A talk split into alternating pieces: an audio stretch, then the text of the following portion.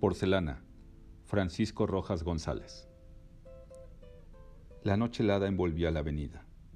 De la corriente humana que horas antes se tumultuosa por el arroyo asfaltado, tan solo quedaban algunos peatones que apresuradamente caminaban sobre la acera y uno que otro automóvil de alquiler que corría tras de dejar como estela el grito enronquecido ¿Está libre, patrón?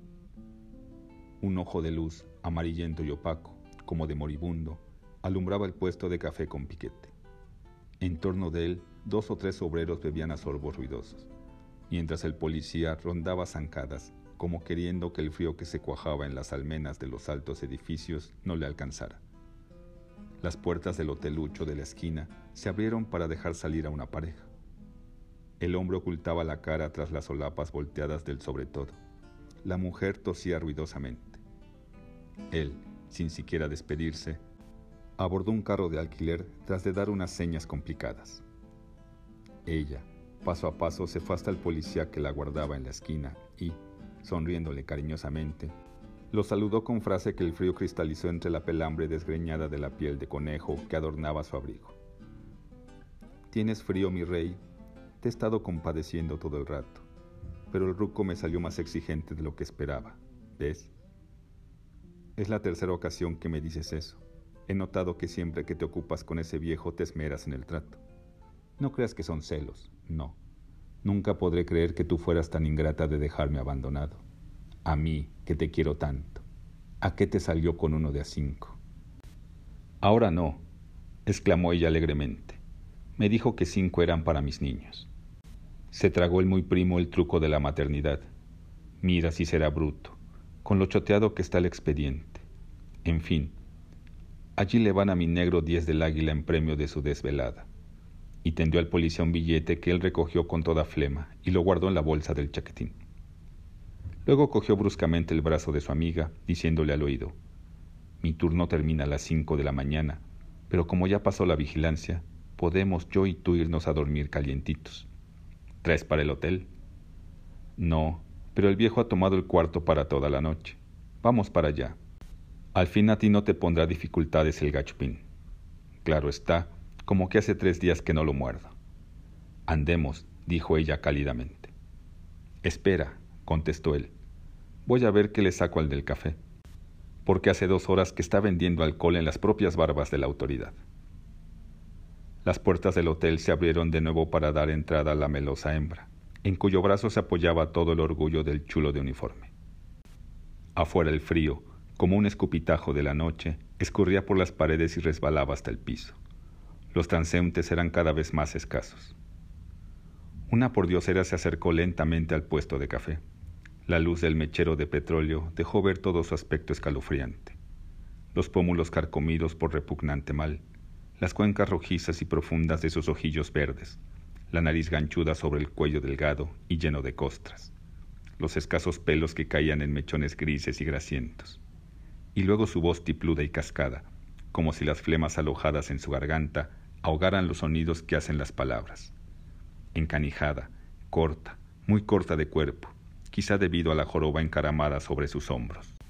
Habló con familiaridad a la vendedora de café, como a una vieja conocida, como a una antigua cliente. Buenas noches, Erlinda. ¿Me das por favor mi cafecito? Pero ya sabes cómo lo quiero el aguardiente nada más teñido con unas gotas de café y poca azúcar. Alabado, ahora sí la traes buena, porcelana. ¿Tienes con qué pagar? ¿Por qué he resuelto no volver a prestarte? Ya me debes más de seis reales. Seguro que traigo, y mucho, harto. Figúrate que un gringo que salía del cabaret de Imperio, ya muy bien pasado de copas, no quiso ofertarme un mal níquel. Entonces le tomé la mano para besársela. Él se asustó, ja, ja, ja, el truco no falla. Y entonces no tuvo más que soltarme tres tostones. Sí, tres tostones que he venido gastando en café con chingere en todos los puestos del camino. Eres mala, porcelana. Un día caes para siempre en la cárcel. La cárcel. La cárcel no me da miedo, dijo chasqueando la lengua adormecida por la embriaguez. Además, no sería justo que a mí me llevaran a la penny, porque cada quien tiene su manera de vivir. Los canarios cantan en sus jaulas para ganarse el alpiste. Los gusanos se arrastran y dejan tras ellos su baba asquerosa. Los policías jincan mordidas. Tú vendes garbanzo quemado por café, y las huilas gastan mucha saliva en cada beso. Dime tú de las huilas, yo antes vivía en otra forma. En vez de esta ropa desgarrada, llevaba trajes elegantes, traídos de París nada más para mí. La joroba que ahora cargo la formaban las pieles más finas llegadas a México. Por estas calles, cuántas veces pasé en Milandó, arrastrado por un par de yeguas inglesas. Eso fue allá, cuando las fiestas del centenario. Entonces me encargaba yo de hacer rica a Pilar Murciana, aquella gachupina de la calle de Violeta, que cuando se vio rica se largó dejándonos a todas abandonadas. Entonces los hombres de Levita lloraban aquí, sobre estas piernas que ahora agarrota el reumas, pidiendo que los quisiera solo un ratito. Varios artistas me pagaron muchas veces solo por pintar estas manos en sus lienzos. Y entonces levanto en alto los puños para luego extender los dedos gruesos y escamudos, llenos de fístulas purulentas y coronados por uñas renegridas y corvas. Las caricias de estas manos hace años valían un platal, más que lo que vale ahora todo el café que guardas en esa olla. Valían oro y es justo que ahora, por huir de su contacto, se paguen algunos cobres. Dios ayuda. A mí me dio primero la gracia y la hermosura, ahora la pus y la pestilencia. Está grifa, comentó un obrero al oído de otro. Asilénciate, porcelana, y ve a dormir la borrachera a tu rincón. Aquí me estás espantando la clientela del puesto. Pero la mendiga seguía sin hacer caso. Cada quien vive como puede. La huila de sus clientes, los chulos de su huila. Yo fui huila de cien chulos. Bebe tu café mejor. Ya conozco la historia. Los chulos te han dejado como estás ahora. Pero bebe, a ver si das el changazo en tu rincón. ¿Traes papeles en donde dormir? Seguramente. Desde el pórtico del Teatro Apolo he venido despegando carteles de los muros para hacerme un buen colchón. Ahora la porcelana quiere dormir caliente, como entonces, como cuando Pilar la murciana tenía para ella el mejor cuarto, el colchón más blandito. Mira, y enseñó a Erlinda un rollo de papel impreso, con el cual haría su lecho para pasar en él el resto de la noche. Nada más espero al buen mozo que quiera acostarse a mi lado. Luego bebió dos o tres tragos gordos hasta acabar con la fuerte ración de alcohol y, sin despedirse, echó a andar tambaleante hasta perderse en la oscuridad del callejón aquel cuyo descuido contrastaba con el alineamiento de la avenida que lo cruzaba. En el quicio de una puerta arregló su cama, sobre la que se tiró presa de una sensación de bienestar, de una voluptuosa peregrina e inaudita.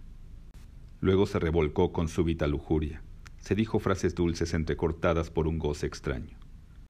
Soñó por instantes en las caricias de los señores enlevitados, luego en los dientes de oro de Pilar la Murciana, en besos largos y espasmódicos, en el champán, cuyo dulce seco sentíalo en el paladar, como si aún las burbujas no se apagaran en la superficie de la copa de Bacarat. En el choc choc de las brillantes pezuñas del tronco inglés que tiraban de su lando, y luego, como una coronación de su insania, gritó con altanería: Mozo, un peppermint para la porcelana. Después, bajando la voz y tornando la acariciadora, murmuró para sí: Tus manos, porcelana fueron hechas para besarlas. Tus senos, porcelana, son más bien formados y más duros que las copas champañeras. Tus ojos, porcelana, son dos pozos de agua tranquila, profunda y peligrosa. Y tus brazos y tu boca y tus dientes, porcelana. Pero el frío del amanecer la hizo chocar cruelmente contra la realidad. El hecho se hizo duro y la purulenta empezó a temblar. Entonces el cerebro en desequilibrio produjo la chispa que hizo fuego, y el fuego corrió por todas las venas de porcelana. Un vértigo atroz se apoderó de ella. Su cuerpo se removió poseído de horrible y monstruoso deseo. El callejón solitario impulsó a la imaginación hasta plasmar firmemente un proyecto audaz y salvador. Se hizo novillo y esperó el paso del primer madrugador.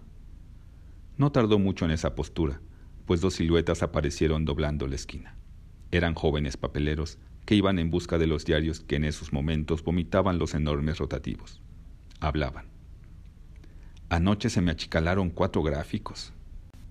Yo le di en la torre al Chupas, vendí diez más que él.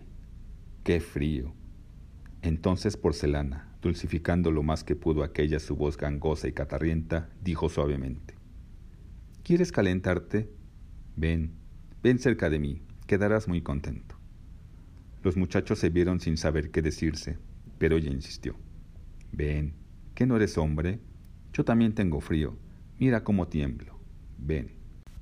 Entonces el más joven guiñó picarescamente un ojo a su compañero mientras le decía, Vete, mi cuate, al rato nos vemos allá.